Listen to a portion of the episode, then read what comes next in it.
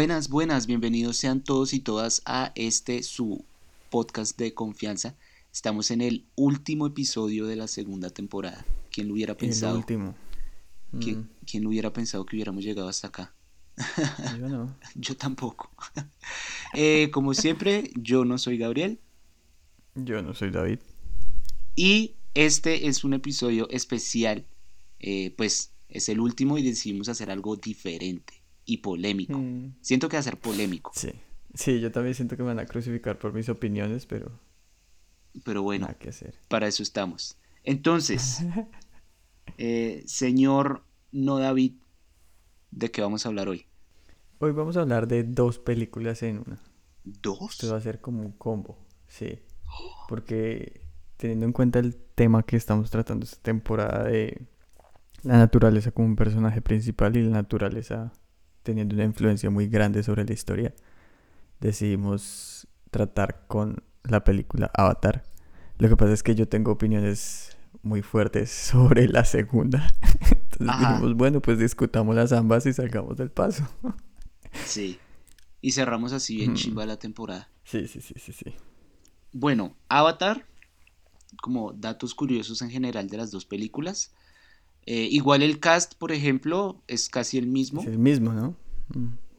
en las dos películas, pero bueno, es película de James Cameron, que es la misma persona que dirigió Titanic. Eh, y de hecho, el man cuenta que estuvo trabajando en el guion de Avatar de la primera desde el 94. Resto Y- de tiempo. Sí, la de tiempo. Y eso sí lo había escuchado yo, como que el man había hecho como unas tomas de prueba y había dicho, todavía no tenemos la tecnología para hacer esto. Entonces la pospuso y la pospuso y la ¿Dónde pospuso está preparado? hasta que se estrenó en el 2006 o 2007, pero- 2009, perdón. Sí. Como que esta película es, o bueno, estas dos películas han sido re revolucionarias porque eh, cambiaron la forma en la que se hacen los- se hacían o se hacen los efectos visuales porque no se había explorado tanto el motion capture, eh, la captura de movimiento. Sí se había hecho, por ejemplo, con Gollum y con Davy Jones de Piratas del Caribe, eh, pero Sí. esto lo lleva a otro nivel y como que de, de lo, de, de lo importante es que este James Cameron desarrolló mucha tecnología que luego la patentó y también ganó mucha plata, pues no solo como por taquilla, sino por todas las cosas que patentó. Eh, El man como que desarrolló o ayudó a desarrollar una cámara portátil que servía para grabar en 3D. Que eso antes pues no se había hecho tan así. Y em, como que también utilizaba prompts para grabar y que quedara chimba. Entonces, por ejemplo, hay algunas escenas de la primera película en la cual graban la misma escena con dos cámaras en ángulos ligeramente diferentes para hacer el efecto 3D. Pa. Eh, O sea, sí es, a mí sí me parece que es bastante revolucionario el man cómo se las ingenió para grabar eso. Y pues también eh, estas películas tienen como por detrás varios asesores científicos que les, que les, que les ayudaron a crear la música, a crear como la ambientación de la jungla y del océano.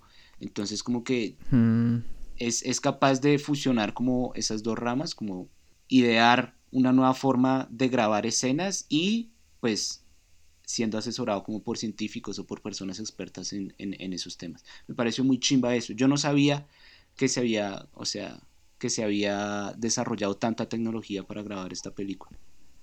Sí, fue, fue re revolucionaria en esos aspectos técnicos. Y lo que usted dice también se nota mucho como en, en lo profundas que se ven que son las culturas de ambos pueblos en ambas películas. O sea, el man se inventó un lenguaje nuevo para los Navi. Y uno por eso en la primera cuando lo está viendo los... Como que tienen sus propias palabras y juega mucho con los diferentes lenguajes entre qué personajes saben lo que están hablando y quiénes no. Entonces le pusieron mucho corazón como a expandir no solamente los aspectos técnicos de la película, sino también como la cultura alrededor de los personajes que nos están mostrando. Es una vaina súper bien montada. Es como lo que nosotros veíamos de Estudio Ghibli, que uno sentía que era una cultura real. Sí. Así se sienten también los Navi en estas. Sí, y de hecho con lo del lenguaje, hay un man, no- ahorita no tengo el nombre, pero un man se encargó de crear el lenguaje, así como Tolkien creó el lenguaje elfo, Este man Sí. creó el lenguaje Navi que tiene como 1200 palabras, 1300 palabras, solo Re para la película. Chimba, madre. Porque sí parece un lenguaje real. Sí. Con respecto a la banda sonora, la banda sonora la hace la misma persona que hace la banda sonora de Titanic, que ya había trabajado con, con James Cameron, que se llama James Horner. Eh, ese man también hizo la, la banda sonora de Aliens. Me gustó mucho la banda sonora de las dos películas. Pero él hizo solo la primera, ¿no? Porque creo que él murió en el 2015. Entonces en la segunda tienen a otro. Es cierto, él murió en el 2015. El que hace la banda sonora para la segunda película se llama Simon Frangler. Fla- Frank, Franklin. Franklin. Bueno, yo no sabía que la primera de Avatar fue re polémica, digamos, en, en la Unión Soviética. Eh, le ¿Ah, pidieron a, a Putin poner una orden de captura para James Cameron, porque decían, este man está utilizando la mitología nuestra de, de los soviéticos, como por todo lo de la luna de Pandora y todo eso, para lavarle la cara a los americanos de cómo explotan. Entonces hubo un movimiento re grande, de verdad, para pedir que James Cameron tuviera una orden de captura. Y también el Vaticano como que protestó en contra de la película porque decían, ustedes están haciendo apología a que reemplacen la religión católica por el culto hacia la naturaleza. Que es como, ¿qué? Ay, qué chistosos. ¿Qué? ¿De qué están hablando? Para mí tiene más fuerza el argumento de Putin que el de la iglesia, marica. Sí, sí, pero sí, el Vaticano salió, salió a decir eso. Qué chistoso. Eh, la primera estuvo nominada a eh, nueve premios Oscars y solo ganó tres, que ganó a mejor fotografía, mejor dirección de arte y mejor efectos visuales. Sí, sí, yo creo que sí tiene los mejores efectos visuales de las últimas dos décadas. Ambas películas. Sí. Y ahora, para la segunda, bueno, pues se repite el, el director. Para la segunda, yo no sabía esto, y bueno, ahorita podemos hablar más a fondo. Eh, cinco personas, cinco, uno, dos, tres, cuatro, cinco personas se encargaron de escribir el guion, Mucha gente. sin comentarios, por ahora. Eh, esa- la, la segunda estuvo nominada a eh, cuatro premios Oscars y solo ganó uno a mejores efectos visuales. La segunda eh, se veo. pospuso resto, como que James Cameron quería, quería eh, sacarla como en el 2016, pero la fue pospusiendo, pospusiendo hasta que salió como a finales del 2022. Pos- posponiendo. Pues eso, ¿yo qué dije? Pospusiendo. Por eso le digo que es posponiendo. Sí, se demoró 13 años entre la Sí, primera y la segunda. 13 años. Un resto, O sea, un resto. dos años más y ya puede manejar. Sí, sí, Sí. Ese, ese chino ya lo pega.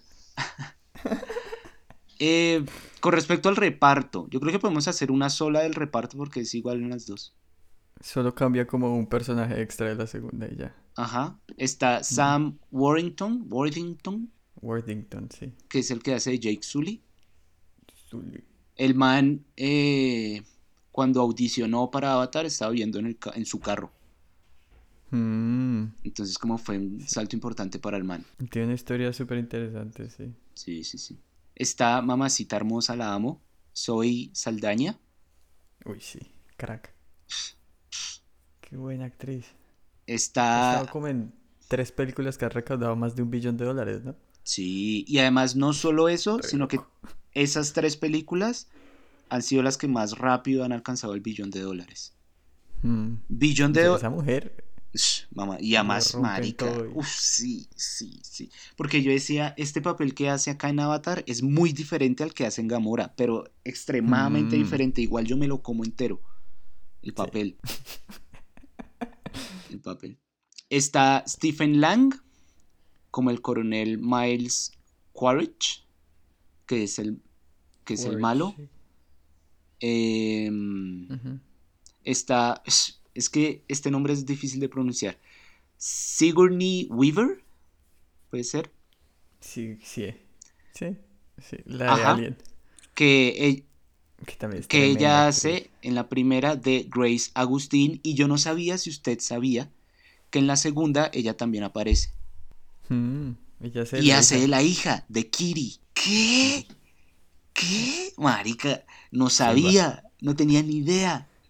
Sí, o sea, La rompe toda. neta, las, caras son igualitas, pero es bien interesante cómo los personajes son tan diferentes. O sea, es que ella Marica, también es sí. una actriz de un calibre. Sí, impresionante. Mm. También está. En la primera está Michelle Rodríguez, que hace bien, A normal. mí se me había olvidado que ella estaba en esa primera. Sí, sí. Ella siempre hace el mismo papel. Sí, ella es Michelle Rodríguez, sí. Sí, ella es ella. Eh, y en la segunda, bueno, están los hijos de, de Jake Sully, que son Jamie Flatters, Brian Dalton, Trinity Bliss, eh, y ya.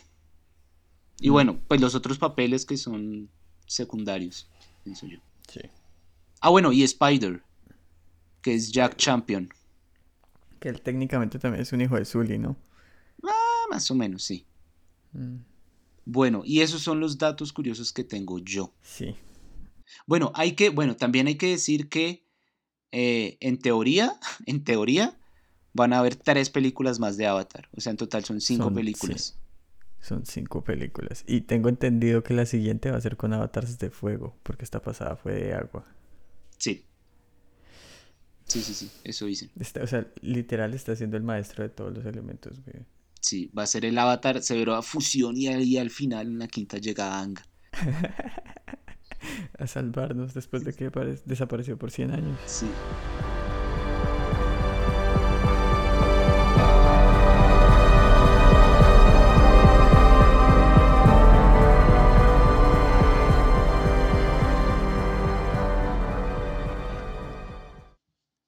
Bueno, yo creo que ahora sí podemos entrar en materia. A mí lo que más me gustó de ambas películas son los diseños. Pero los diseños de todo, de los animales, de las plantas, de los robots que usan. Se me hace que es una cosa re loca como tiene sentido en el contexto en el que están y al mismo tiempo se ven futuristas y alienígenas. Es Sí, una cosa muy extraña. Como que, a ver, spoilers, primero que nada, de la segunda porque se salió creo que el año pasado. Y pues de la primera también, de paso. O sea, de aquí en adelante, si no quieren saber nada, paila. Se me hace muy chimba como incluso los Naví tienen diferencias que tiene sentido en el contexto donde están, ¿no? Entonces, los primeros son de la jungla, entonces son más parecidos como unos gatos largos, todos extraños, diseñados para cazar. sí. Bien. Los del agua tienen extremidades un poco más anchas, tienen la cola como más plana, porque le ayudan como para usarla mientras nadan. Y se me hace que ese tipo de cosas son re bien pensadas. Marica, Los sí. animales, los animales que uno ve, o sea, en el primero tenían estas dragones voladores que no me acuerdo el nombre. Y Ajá. literal es como si hubieran cogido el diseño de ese dragón, lo hubieran hundido en agua y salieron esos bichitos que usaron para nadar también. Entonces, Como, son unos como que los hubieran claros. hundido por mil años para que evolucionen y tenga sentido. Porque igual esos bichos Sí. que aparecen en la segunda nadan re rápido, pero también son capaces no de volar, pero como de planear un Mm, poco. es re loco. Y, y tienen el mismo diseño. Si uno los mira y son como unas aletas atrás y unas aletas adelante, que es lo mismo que los que vuelan, pero pues en el agua. Es una cosa muy chimba. Sí, Eso sí se me hace que la rompieron. sí. Marica, a mí lo voy a decir de una vez. Eh, nunca, nunca, o sea, nunca me ha sorprendido tanto una película como la primera mitad de la primera Uy, de sí, Avatar. la- Es, marica, es algo que yo nunca en mi vida he visto y creo que nunca voy a volver a ver, como cómo van expandiendo ese universo cada, cada vez más y lo van a uno introduciendo a mitología, a animales nuevos, como que van escalándolo un poco. Entonces, al principio uno ve el avatar en el, en el tanque ese grande y uno dice, uff, marica, ¿qué? Luego usan ese avatar, entonces uno dice, ¿qué? El man está corriendo, pero Sí. se ve parecido, ¿qué? Luego van a la jungla y se empiezan a encontrar como animales salvajes de Pandora. Luego la cultura de los Navi. Luego, es que, Sí. si me entienden? Como que van escalando el nivel, el, nivel que, que, le presentan a uno. Y como en esa primera hora y media, cada 20 minutos uno dice, mm. no, ¿qué? Esto nunca. Luego las montañas voladoras. Y después los bichos voladores. Y después que hay un bicho más grande que los voladores, que es como la representación máxima de los guerreros. Sí. Es bastante gradual, pero tiene esa mucho Esa primera parte de la película, esa primera parte de la película, uff, marica, es impresionante, es impresionante, 10 de 10, porque además hacen una introducción bien, más o menos bien, yo me la trago, pues. Es suficiente. O sea, no... es suficiente, o sea, pero es justo lo que uno necesita para poder engancharse con todo lo que le están mostrando, ¿no? E incluso toda la historia paralela que uno sabe que algo se viene porque quieren que se muevan del árbol. Y Jake Sully está como tan metido en el cuento y tan integrado en su nuevo pueblo que uno, no sabe, uno siempre tiene detrás de la cabeza la preocupación de cómo, y cómo van a hacer. Allí está todo el unobtainium que necesitan. Yo no sé. Igual es la mm. cultura. y en la segunda no me pasó tan así, pero bueno, yo soy buzo. Entonces yo tengo un amor especial por el agua y por, y por el, ecosistema en el agua. Eh, es una locura también. Esa cultura de ellos es muy chimba. Y me gustó mucho también que estaba basada como en los samoanos. Los tatuajes, la manera que hablaban. Ajá. Eh, hay, hay, una escena donde Zully les dice como si los tulkuns les pegan con esto se mueren, entonces por favor avísenles que no deberían hay todos los de la cultura como el del, de ah, la tribu del agua. Ellos, yo no sé si usted sabe, pero hay, hay, hay un baile que tienen los samoanos que se llama el haki, que es el que e, ellos están haciendo partes de ese baile cuando están ahí gritándole azul y como nosotros vamos a pelear y vamos a defender a nuestro pueblo y sacan la lengua y se pegan en el pecho y abren los brazos, igual como si estuvieran haciendo un haki. Los tatuajes están claramente inspirados también por la cultura samoana me parece muy chimba cómo se conecta también no solo esa cultura que nos pintan dentro de la película y dentro de ese universo, sino cómo lo conecta con una cultura real de la vida para que uno diga como, ah, claro, estos son islandeños que claramente viven del mar. Es chimba esos paralelos. Y además que tienen, tienen en, en las dos se ve que esa cultura navi eh, que los unos son los Onatokaya y los otros son los Atoko, yo no sé qué, como que tienen un respeto muy importante por la naturaleza, porque igual, sobre todo en la primera se nota más, yo lo noto más en la primera, cuando matan como para cazar, dicen como, bueno, eh, la energía fluye, gracias por darnos esta comida, como que hacen toda una oración eh, para sacrificar un animal. En la segunda como que siento yo que obvian esa parte porque la explican en la primera, pero igual también se nota que tienen ese respeto importante por la naturaleza, por lo que usted decía cuando le avisan a, las ballenas gigantes, que mm. no me acuerdo el nombre, y ellos cuando se las encuentran es como, es que ellos son nuestros hermanos espirituales.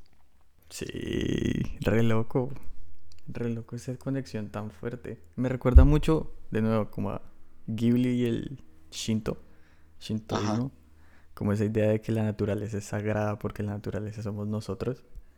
Y pues en la primera lo explica muy bien Signor Weaver, no, no sé pronunciar el nombre. que eso es, es, una red neuronal, o sea, todos están vivos y no solamente están vivos, sino los nadie se pueden conectar y hablar con ellos. Sí. Que es lo más loco, como que pueden realmente comunicarse con todo lo que está alrededor de ellos. Entonces, claro, uno cómo no va a ser respetuoso con todo lo que lo rodea, si las cosas que lo rodean uno le pueden hablar y le pueden decir como pana, no me corte, no haga eso. y, es que además, o sea, la conexión es mm. física también, porque eso también me trama mucho, que ellos puedan coger su colita y se conectan a cualquier planta o animal o lo que sea y pueden sentir lo que ellos están sintiendo y pues como que igual las, las, dos tribus que nos presentan en las películas, que una es la de la selva y la otra es la del agua, las dos tienen como su santuario en el cual se pueden conectar y conectarse con sus mm. antepasados. Y esos santuarios son bastante parecidos, yo no sé si usted se fijó. Como que ambos tienen anillos alrededor, una vaina toda extraña. Sí, sí, sí. Entonces aquí la, la, la Pachamama sí tiene como, se le ve como más presente Y Muchísimo también, más. También se, se, se manifiesta, que eso también es Mm. loco. Porque en la primera, en la primera, en, en- en- esa primera hora y media que uno está con la jeta abierta, hay, hay, hay, hay una parte en la que Zully se encuentra con, ah, no me acuerdo cómo se llama Zoe Saldaña, bueno, pero con ella, con la esposa, Neytiri. Neytiri. Eh, eh, la primera vez que la vieja lo va a matar y de la nada se le para como un, un bichito. Una, una semilla del árbol sagrado en la flecha. Pero que me estás contando, marica. Y, Marica, sí. y le baja el arco, ese cosito le baja el arco. Como no lo mates. Y después, y después se le, se le pegan a Zully como si fuera una camisa espiritual, marica. Es Sí. O sea, más influencia divina no pudo haber. O sea, no puede ser más explícito que se mantenía algo que ver con lo divino dentro de este universo. Sí. Ahí yo siento que eh, dentro de la mitología de la película, como que las semillas del árbol de la vida siembran en él como la raíz Navi. No sé si me hago entender. Mm. Como que lo hacen sentir Como- propio, pues. Así el man lo descubra como tres meses después. Como, no, es que yo Mm. pertenezco ahora a este pueblo. Es en ese momento que es el elegido. Sí, ahí lo adopta. Ajá. La... E- Ewa, Ewa es que se llama.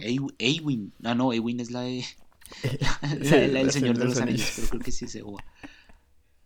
Y en la segunda también tiene esa conexión rechimba de Kiri con la naturaleza también.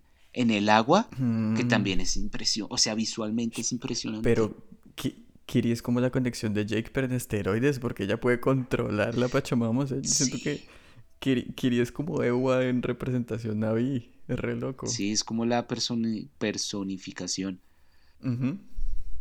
Visualmente no tiene Sí. ningún tipo de comparación con cualquier cosa No. que yo haya visto.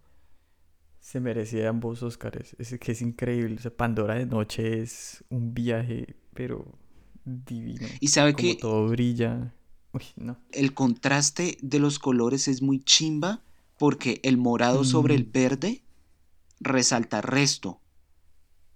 Sí. A diferencia, digamos que cuando uno va a, a- a- a la selva, todo es de va- varios ton- to- tonalidades verdes y como que tampoco es que haya algo que resalte tanto, pero en esta cultura que nos presentan, tras de que por la noche lo que usted decía, todo es fluorescente, se ve mucho más chimba y en el día también se ve chimba el contraste de colores porque, o sea, escogen muy bien qué colores de- se muestran en la pantalla para que resalte y se vea más hermoso, si es posible. Sí, el diseño de todo eso es increíble.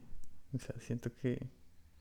No sé si eso es diseño de producción o cómo se llame, pero lo que sea que es, no, no, no tiene comparación. O sea, es un 15 de 15 en todos sus aspectos. De verdad, como que le echaron mucha cabeza a cómo se veían las cosas. Hicieron que se vieran muy bonitos todo. Todo, todo, todo es divino. Sí, marica. ¿Sabe qué? Lo único que yo digo, ah, me hubiera gustado ver más es comida. Mmm, solo nos como una fruta. Una fruta en la primera y en la segunda un tamal, que lo envolvían en hojas de, de- de plátano. Sí, Y sí, sí. sí. ya, pero también da curiosidad, marica. Sí, o sea, ¿qué comerá esa gente? ¿Cómo serán los pescados diferentes? Nos mostraron uno que era parecido, pero me imagino que deben haber más, más exóticos. Sí, y la ballena, las ballenas, o sea, todos los animales, uno sabía que estaban basados en, en- en los animales que nosotros conocemos, pues porque son los que conocemos, Sí. no- hasta el momento no conocemos otros animales, Eh, pero lo extrapolan muy chimba, porque tampoco es que uno vea como un copy-paste ahí. Como bueno, lo cambiamos de color y ya. diseño- todos tienen un diseño que le echaron cabeza, que se ve parecido a de donde sacaron la inspiración, pero Navi, como de Pandora, pues. Ah, muy chimba, marica. Bueno, quiero hacer una pregunta. ¿Usted con qué postal se queda? O sea, si, si, si, si, si, si le dieran a Hay escoger, muchas, marica, hay muchas, muchas. si le dieran a escoger, bueno, dos, hagámosle dos. Eh, si le dieran a escoger de, de toda la película, como cuadro por cuadro, ¿con qué cuadro se quedaría usted? Yo me quedaría con ambos árboles sagrados. Se me hace que son esos, no sé, como el- esos ambientes son los más chimbas de todas las películas para mí porque son los más espirituales, pero también porque tienen un diseño muy mágico, solamente porque brilla y alumbra y se siente vivo, no sé. tanto el árbol bajo el agua como el árbol grandote en el que se conectan con sus ancestros. Yo me quedaría con esos dos. Ok. Que me tramaron resto. ¿Usted con cuál se quedaría? De, de la primera, me quedaría como con el ritual que hacen para pasar la conciencia del cuerpo de, de la doctora al avatar. Hmm, Sí, sí, sí. Ush, marica, es impresionante ese, ese cuadro, lo, lo tengo grabado. Y de la segunda, es que, paila, me matan. Eh, cuando el, el- Mucho mar. cuando, sí, cuando el, el hijo problemático se encuentra con la ballena que es Outcast, o sea, que, la. Que está separada de la manada, y se conectan y se quedan como verticales en el agua. Y como Sí. que la ballena extiende su aleta y el man extiende su mano y se tocan. Oh, A mí me gusta también mucho la escena cuando están nadando pero de cabeza y el chino sí. saca la mano como al aire, pero está desde abajo. Se ve muy chévere también. Sí, es chimba.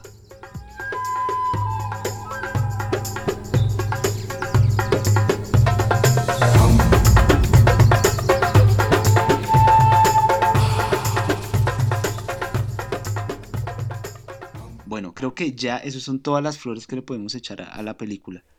O sea, no es poco decir que es la mejor película que yo me haya visto visualmente y no tiene comparación. Es que sí, es increíble. Es increíble porque se ve muy real. Ahora, Así sea un mundo 100% ficticio. Ahora, igual hay fallos en, en algunas escenas, o sea, fallos visuales. No sé si usted los notó. Hmm, Por ejemplo, en la, Creo que en la primera... en la primera se notan más, pero en la primera, cuando, cuando Jake lo, lo persigue el primer como rinoceronte, Ujú, esa escena es una mierda. O sea, uno ve eso y es como, ok, se gastaron el presupuesto en todo el resto, pero esta escena es una mierda. Sí, Como que se ve la textura muy paila, no, horrible. Y en la segunda sí hay momentos. También hay algunas escenas como cuando ellos se suben a algún animal o se bajan de algún animal, como que el- el- los cuadros por segundo cambian. También Eso pasa mucho durante la segunda. No hay, no hay un frame rate consistente, sí, sino a lo largo de la película va variando y eso me estreso demasiado, perro.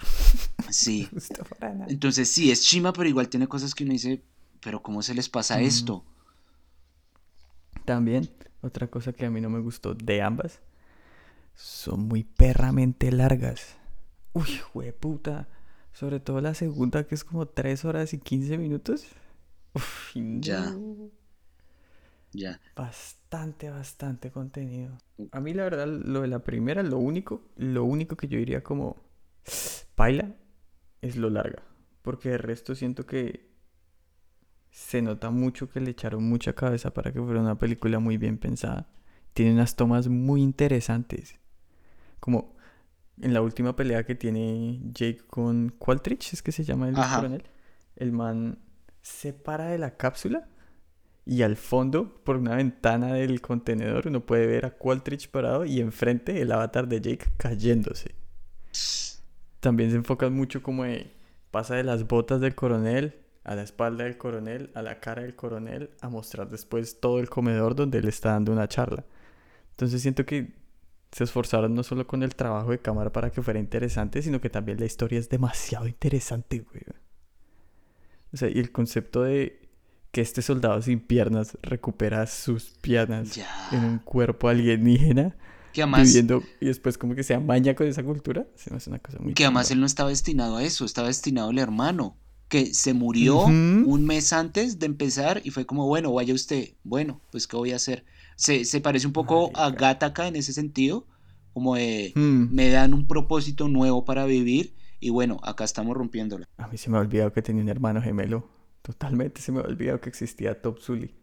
Sí, La verdad. También se me hizo que la música en la primera era excelente, güey. Uf. No solamente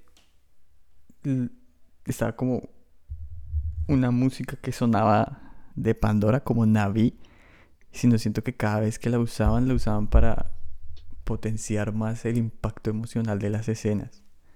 sí, Y me pareció muy inmersiva. chimba. Sí. Muy aleta eso. A mí Muy, muy, muy A mí- aleta. no me gustó en la primera cómo actuaba el Jake Sully, ni el, ni el coronel. Me parecían muy desabridos. Sí, sabes. Como muy... Y el resto, el resto de, actores, incluso como el, el, dueño de la empresa, pues, mm. ese man también, o sea, el man se hace un buen papel. muy buen papel. Y, y todos los de la tribu también se hacen buen papel. La doctora la rompe. La doctora la rompe. Vive es una crack. Pero siento que, y de hecho el papel de Jake Sully se lo querían dar a Matt Damon para que el man hiciera ese papel. Yo creo que con Matt Damon hubiera quedado mucho mejor la película, más de lo que es. Mm. Eh, pero bueno, el man la rechazó porque estaba haciendo porn. Pero siento que también escogieron como un actor como eh, no reconocido para ahorrar en presupuesto. Y eso no me trama, no me termina de convencer, porque, o sea, para mí una película es integral.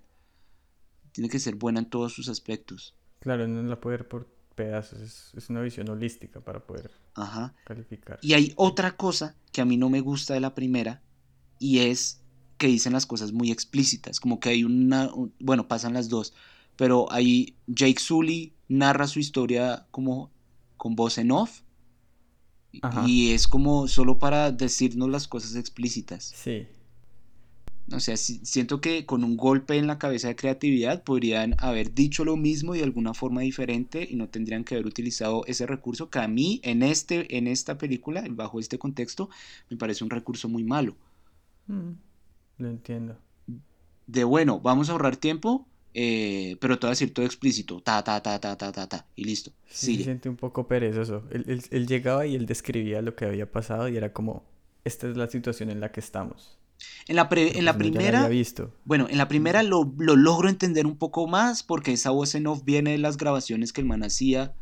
Eh, Eso me pareció chimba. Sí. Que las justificaran con los blogs de video. Uno decía como, bueno, aquí están conectándome y me están justificando el montaje además. Entonces, como que le echaron un poquito de cabeza. Entonces, no es tan aleta, pero no lo siento paila. Ajá, o sea, tiene alguna justificación. Porque por lo menos hubo esfuerzo. Mm. En la segunda sí creo que narran tres veces y las tres veces siento que lo usan como muletilla, pero pues la segunda viene después. viene después, sí. Pero sí, lo que usted dice es verdad, es...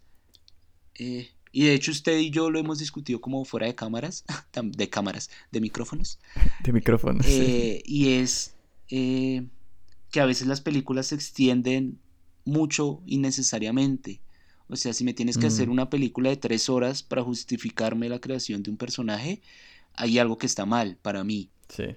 Es que uno con tres horas puede justificar lo que sea. Ya, ajá. Entonces, cuando uno ve ese tipo de longitud de tiempo, no, es, cuando uno ve ese tipo de tiempo invertido, uno sabe que o va a haber mucho o lo que va a haber no va a estar tan bueno.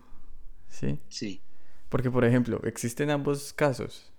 Existe Endgame que dura 3 horas, pero es la culminación de 10 años, que uno dice, bueno, 3 horas, 10 años. Empata, o sea, sí.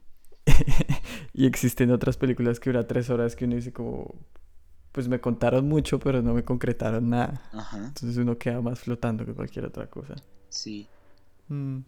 ¿Sabe qué? La primera, bueno, las dos en general, pero estamos hablando de la primera tiene un cambio muy radical de la primera mitad de la película a la segunda mitad de la película. Yo lo veo como un cambio de una película de guerra a una película de están atacando a mi pueblo. Porque pasa a ser el soldado Zully a ser Jake Sully, el Navi de los Otia, no sé qué, ¿no? Entonces es muy chistoso como pasa a ser yo estoy del lado de los humanos a, puta, nos están atacando los humanos. Sí, pero vea que tampoco crean una tensión así grande mm. para, para, ese cambio. O sea, sí, o sea, lo que usted dice para mí también es cierto, eh, pero siento que no es cohesivo. Sí, o sea, siento que la primera mitad de la película es muy chimba y de la nada cambia el tono totalmente y está la segunda parte de la película que es más acción. Digo, está bien, a mí me gustó, como que siento que es un Michael Bay, pero bien aplicado, chimba, como que escenas de acción chimbas. Em, pero sí. o sea, siento ahí como un quiebre muy notorio, pues.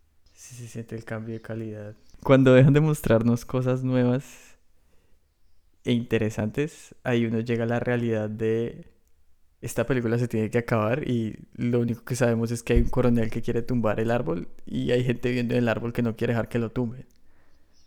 Pero narrativa compleja no hay realmente. O sea, la, la línea narrativa principal es nosotros queremos sacar ese mineral que está ahí abajo y ellos no se quieren dejar. Sí. Pero pues Totalmente. también siento que es como difícil cerrarlo de manera interesante porque les toca cerrarles las narrativas individuales, ¿no? Entonces Zully contra el coronel y le ayuda a Neytiri que lo mata a flechazos.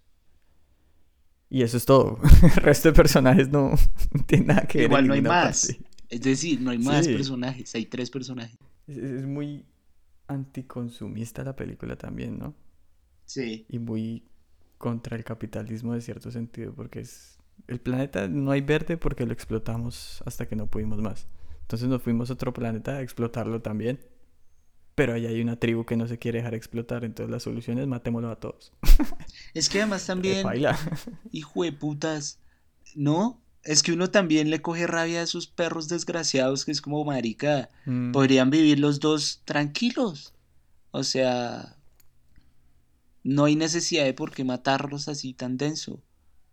sí. Igual, bueno, si es anticapitalista, ahora yo le pregunto a usted, ¿no es hipócrita viniendo de Hollywood? Bastante. Bastante. Es bastante hipócrita viniendo de Hollywood. Y además considerando todo el presupuesto que tuvo esta película. Sí. Y Es bien paila cuando lo piensa. sí, porque yo también en algún momento pensé eso, es como, bueno, a mí me gustan mucho las películas, bueno, lo que sea, pero eh, Hollywood también explota mucho y a ellos lo que les importa es hacer dinero con cualquier narrativa que se encuentren, porque Mm. se forran con eso. Pero bueno.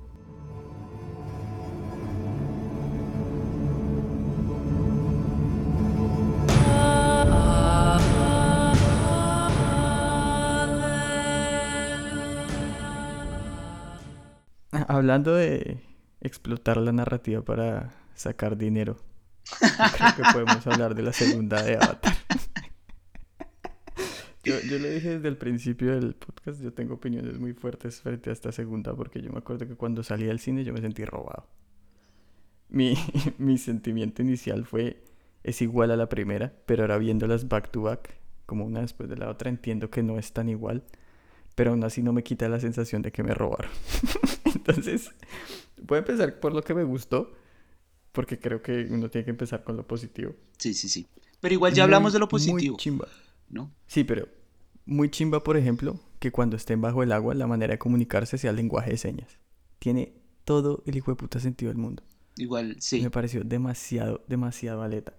Igual uno cuando está buceando también se comunica, no tan así de, hola, ¿cómo estás? ¿Cómo te ha ido? Así en lenguaje de señas, pero uno sí, Ujú.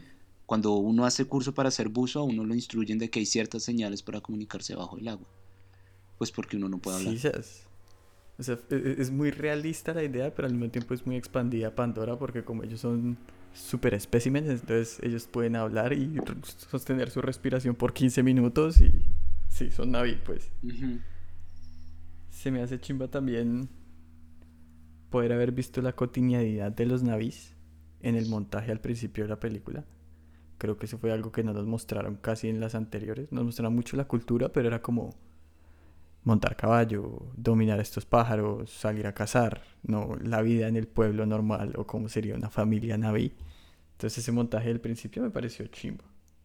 Porque fue como, bueno, Jake Sully tiene una familia y así es como funcionan las familias navis, que la verdad no se parecen, no son tan diferentes a una familia normal, pero verlo en estos gatos amorfos azules. En azul. Sí. En azul, sí. También se me hace que al final, en la última confrontación, Jake y Neytiri en modo bestia es muy chimba. Ush, marica. ¿qué? Ush. Sí. Uf, muy aleta porque es muy como en la primera, pero en vez de irse contra un coronel en un mecha robot, es como contra un batallón entero en ese barco. Marica, sí. Absolutamente mierda. Muy chimba. O sea, escenas de acción aletas donde uno siente catarsis porque están matando al malo, malo, que es malo, malo y no tiene nada redimible. Y esas, güey. Me gustó Sí. bastante eso. A mí, a, ahora que, lo, que, usted lo estaba diciendo, como que igual también se nota que la tribu de los Onatokaya eh, es re diferente a esta del agua. Como que siento que las de la, la que vivía en la, en, la, en la, jungla era más primitiva, por decirlo así. Eh, como que tenía mucho más peso hacer la conexión con el ave, eh, porque era una conexión para toda la vida.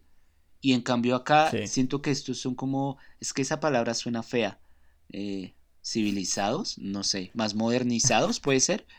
Eh, mm, como que mm. ya se veía que tenían cada uno su casa, su propio espacio. Sí, está bien, me puedo conectar con este bicho marino, pero también me puedo conectar con este. Como que se veía más comunión en sí de la tribu que la otra de la jungla que se veía como más, más primitiva.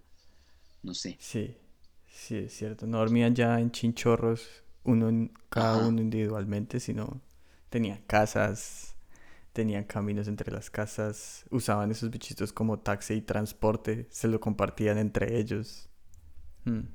Ya, sí. Yo tengo que decir que para esta fue la primera vez que me vi la segunda película. Yo no me la, no me la vi en cine. Sí. Entonces no, no, no, no, tuve la oportunidad de repetírmela ya sabiendo qué es lo que iba a pasar. Ajá. Aún así, yo puedo decir que lo que me gustó de la película fue lo que ya dije. No sé si me hago entender. sí, sí, sí, sí.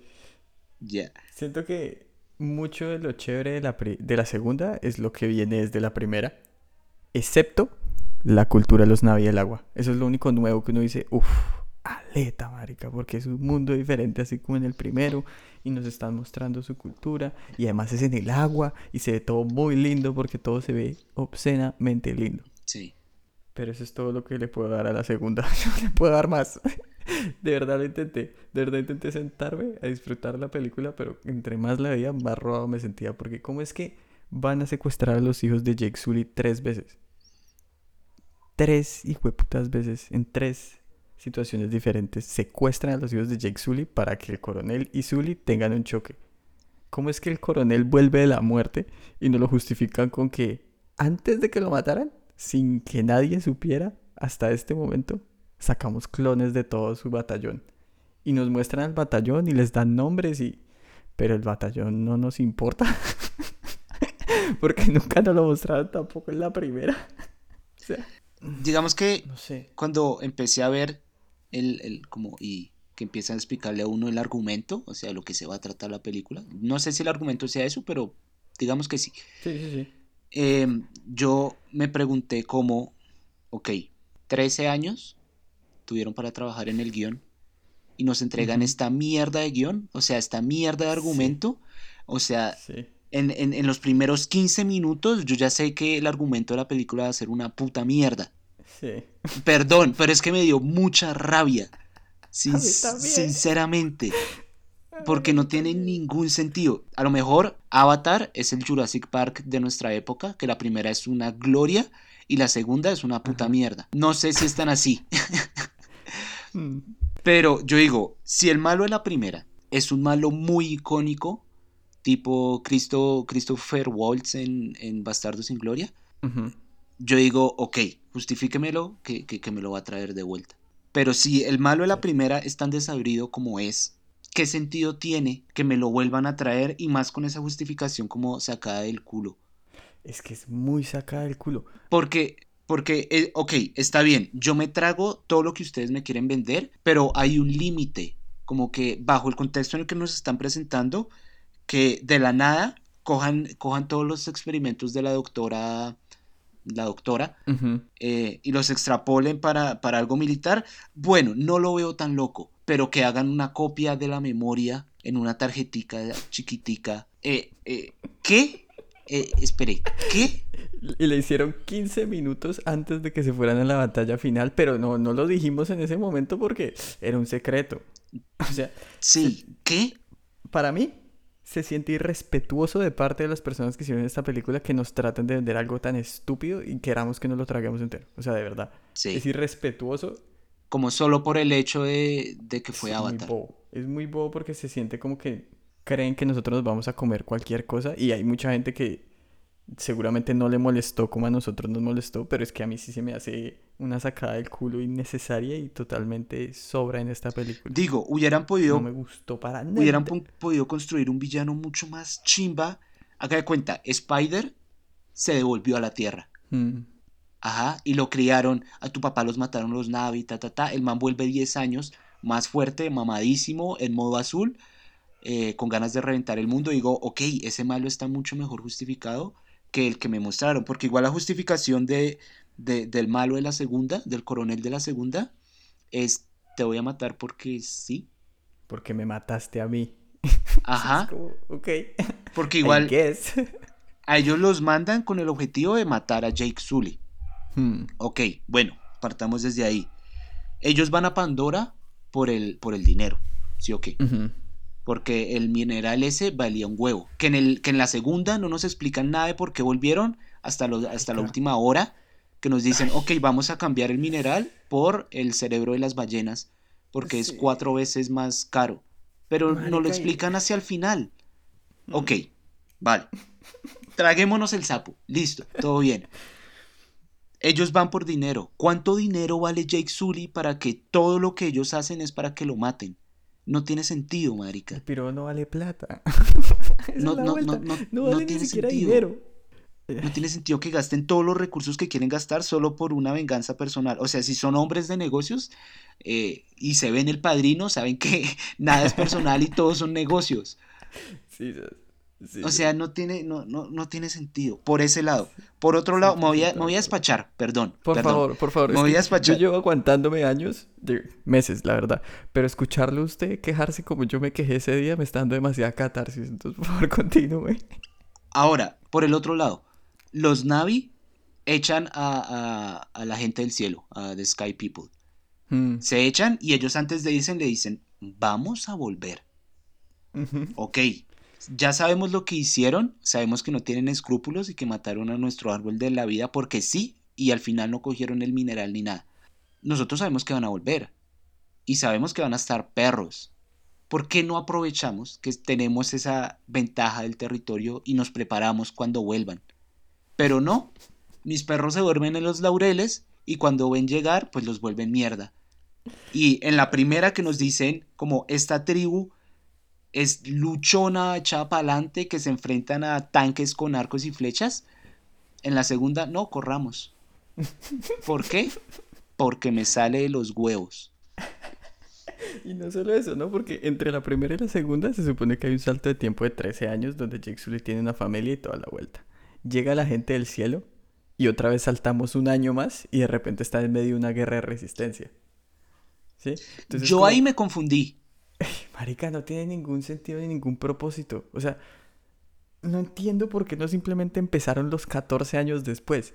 No entiendo por qué no hicieron un segundo salto de tiempo. No entiendo por qué tampoco nos mostraron de pronto un poquito más. O sea, entiendo que es importante establecer la familia de Jake Sully, pero marica, a mí la única que me importaba era la que era sacerdotisa, hija de la doctora Kiri. El resto era un montón de mocosos que la verdad no conecté nunca con ellos. El Doc desobedeció al papá como siete veces y eso era lo único que sabía hacer. Lo que le da la puta gana de meter al hermano en problemas. El hermano lo único que hacía era defender a su hermano menor. Y la niña chiquita estaba ahí como porque necesitaban tener una hija también. Y ya, güey, ya, los hijos no sirvieron para nada. Yo no es que están tratando de ponerlos como, como los personajes principales de las siguientes películas. Porque a mí ese, es el aire que me dio con el hijo menor, con Loak, que él iba a ser como el nuevo Jake Sully aquí en adelante. Mi idea es que van a matar a Jake Sully en la próxima o en la que viene y Loak va a ser después el Turok... ¿Cómo es que? Turok Mokta, algo así. Ese. Turok Maktu del futuro. Pero... No me importa, perro.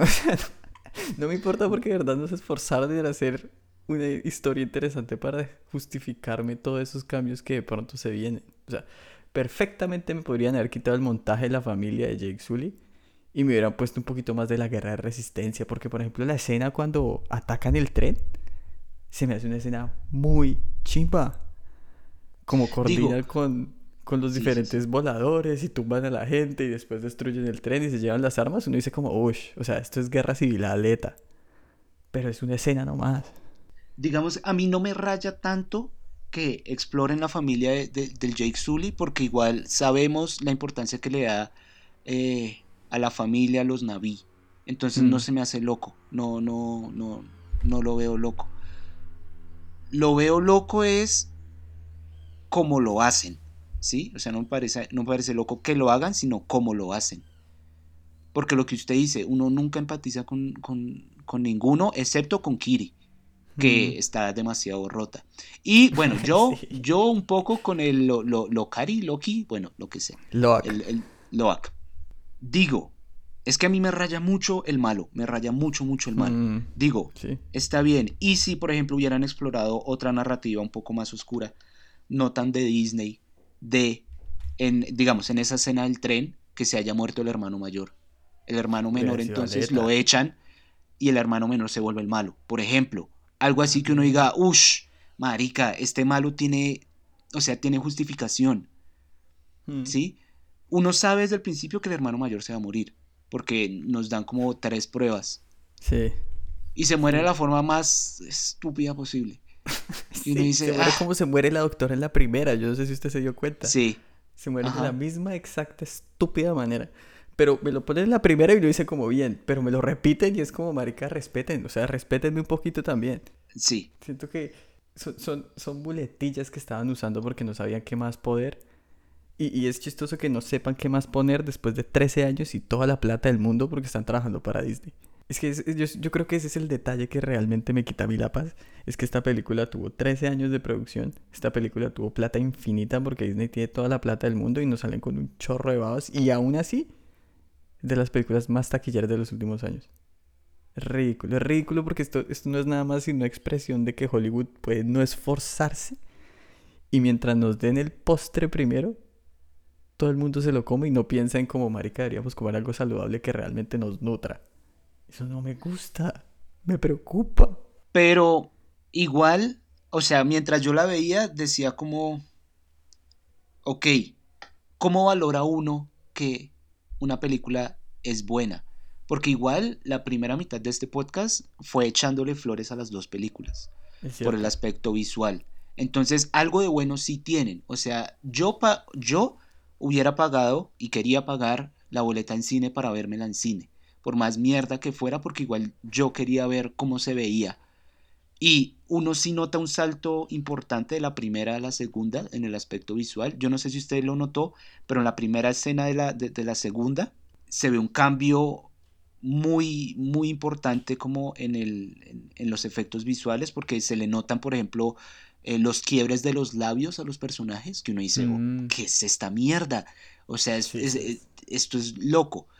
Pero si, eh, si nos venden una película como es un aspecto visual, listo, me la compro. Si me venden la película como la mejor película que se ha hecho en la historia de la humanidad, ni, ni, ni, por, las, ni por las curvas. Sí.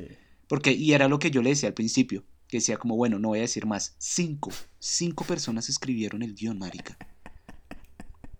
¿Qué, qué hacen? O sea, ¿qué, qué hacían mientras escribían el guion? No sé. Porque es, no sé. es un guion de mierda. Es un No guion de mierda. un guion, definitivamente. En eso no estaban enfocados cuando se reunieron, porque un guion... Ajá, entonces digo, igual no está mal si ellos se enfocaron solo en el aspecto visual. Pero entonces que no, no nos vengan a vender como la mejor película de la historia. Porque no es así.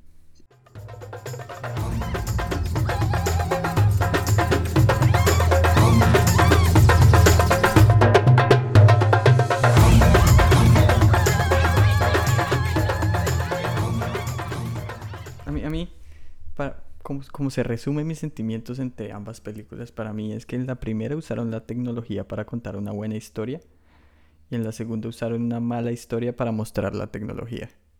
Sí, Porque en la primera te- era muy interesante todo el mundo y además se veía bonito, entonces era un impacto doble y uno era como, "Oh, la verga.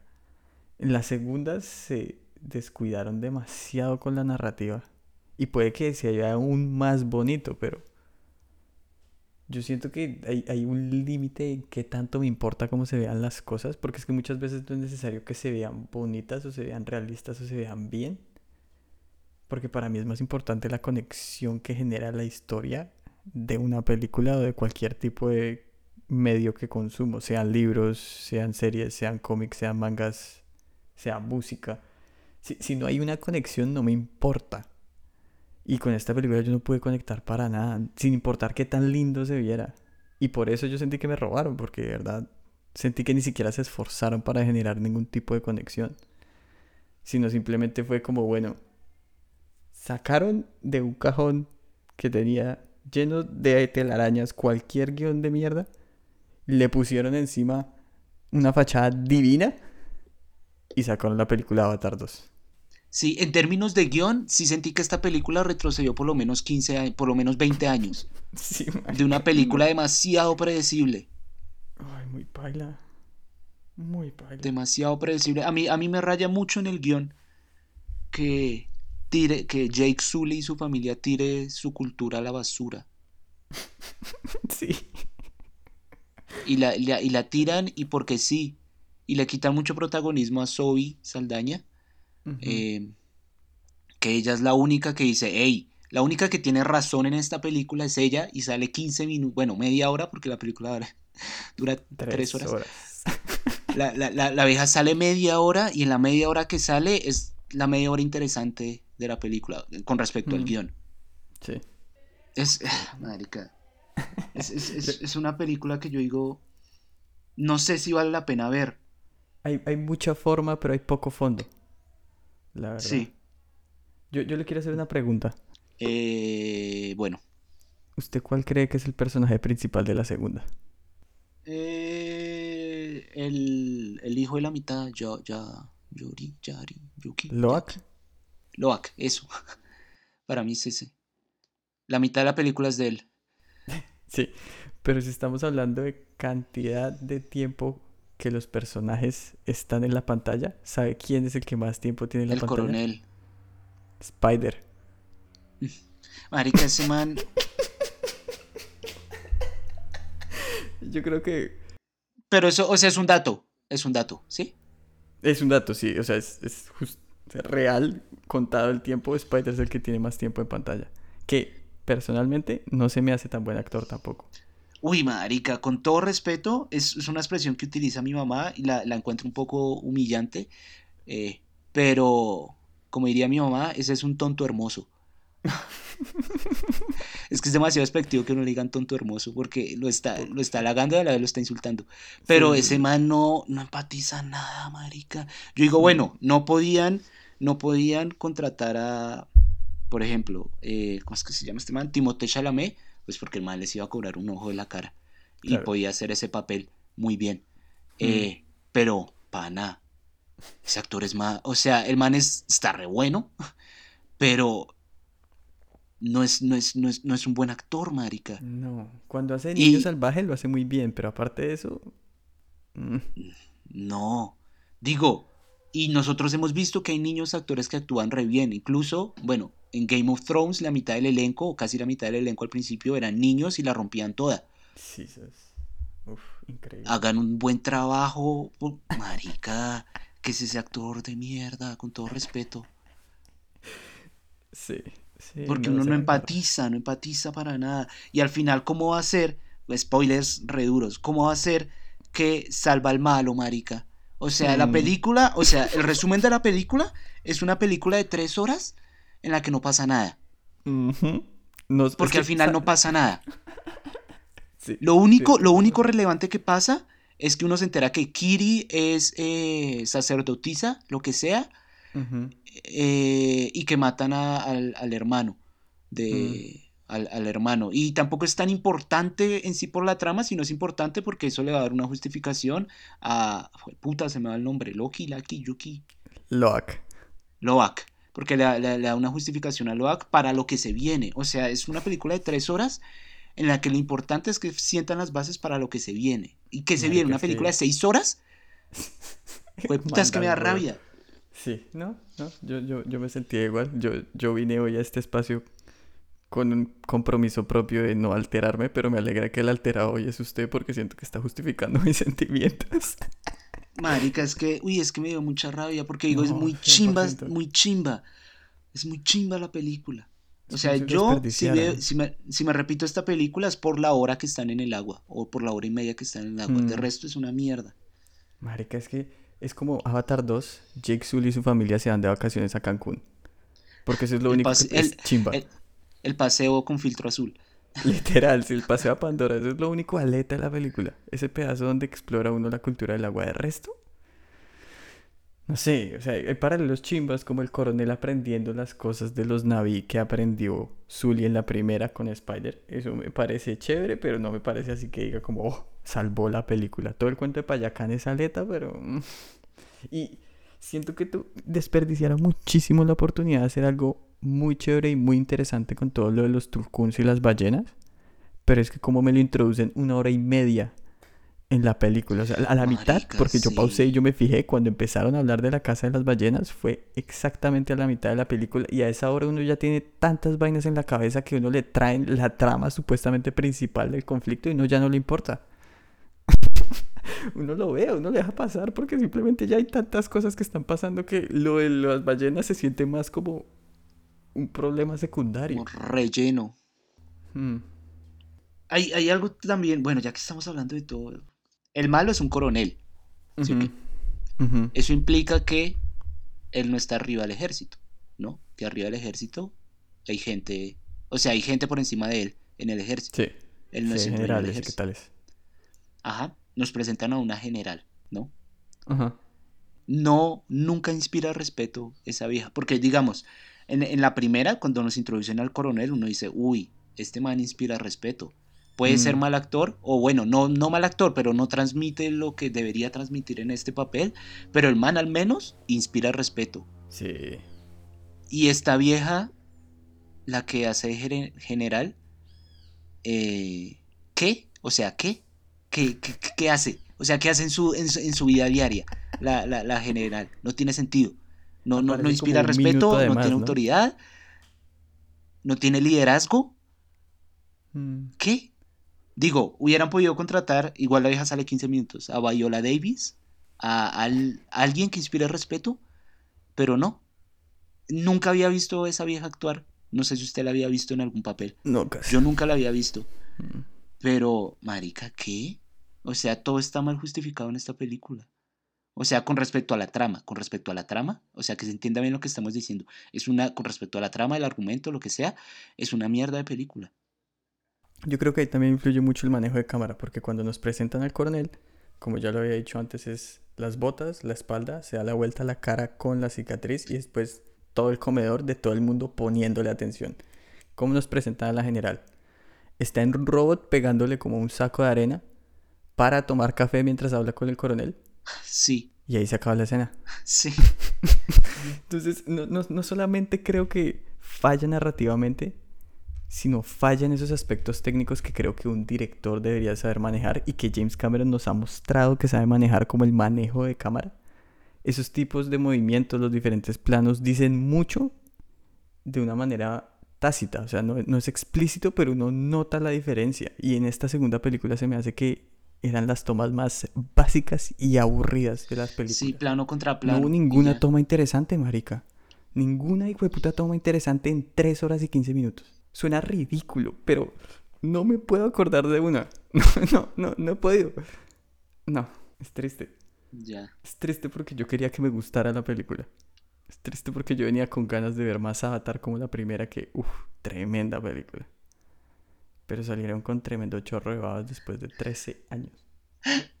chorro de babas. Pero sí. Yo, yo, vamos a calificarlas como para sedimentar todo lo que hemos dicho, porque creo que hemos dicho mucho, tanto bueno como malo, ¿cierto? Sí.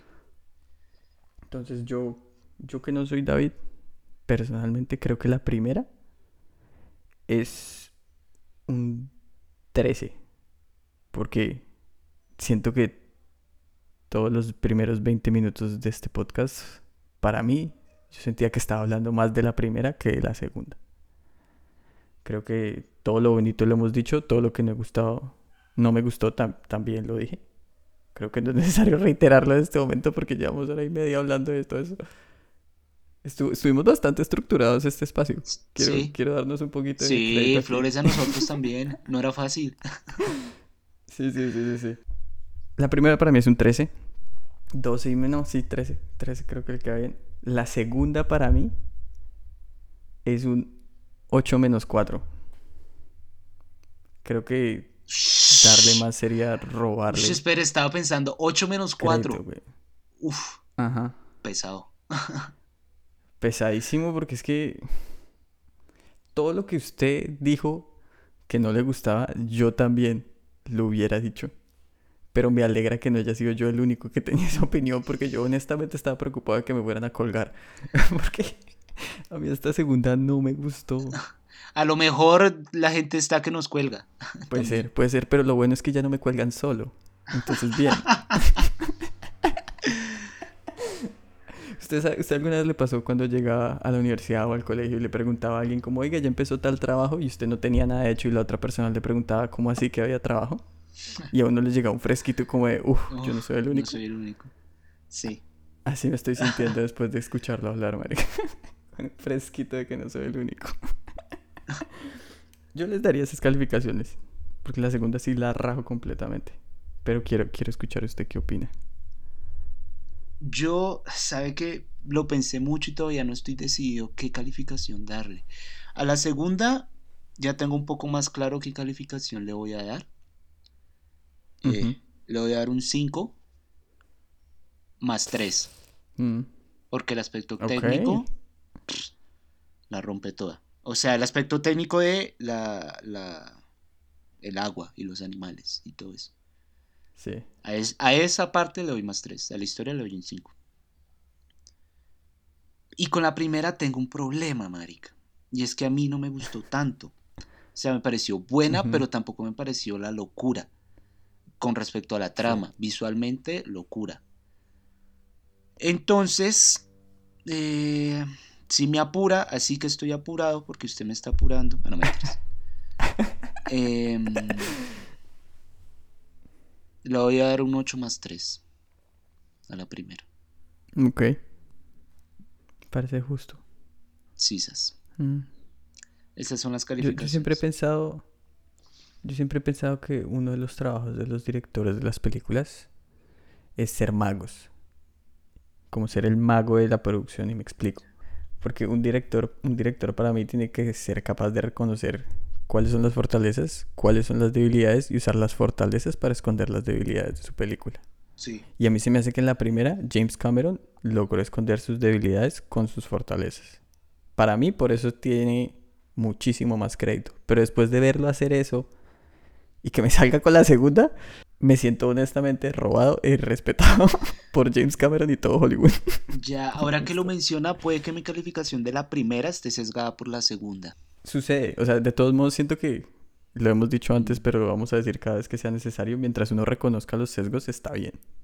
Mientras sepamos que es algo individual, personal y subjetivo, no pasa nada que exista. Ahora pensándolo, lo voy a cambiar, no mucho. La de la primera le voy a dar un 9 más 3. Ok, ya. Uno de más Ajá. tres. No es mucho, pero. O sea, sería.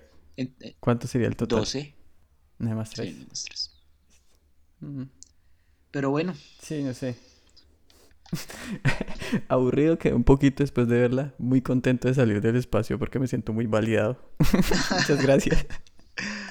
gracias a, a- a nuestros oyentes por, por, por escucharnos. Ya esto concluye la segunda temporada, ¿no? Mm, Impresionante. Muchas, muchas gracias por todo el apoyo que, que nos dan. Son Siempre. todos ustedes hermosos. Mm. Yo sé que la vida los va a llenar de buenas vibras, buenas energías y bendiciones. Epa. Ahora eh, nos vamos a tomar un tiempo, ¿no? De vacaciones. Porque lo necesitamos. No, no sabemos cuándo volveremos, pero seguramente volveremos. Entonces no se preocupen. Sí, no es una vacación así tan larga, creo yo. creo. Eh, pero Yo sí, tampoco. muchas No lo hemos gracias. definido, como pueden notar, pero Sí, gracias a todos. gracias a todos y nos escucharemos entonces en una próxima oportunidad. Chao. Cuídense mucho.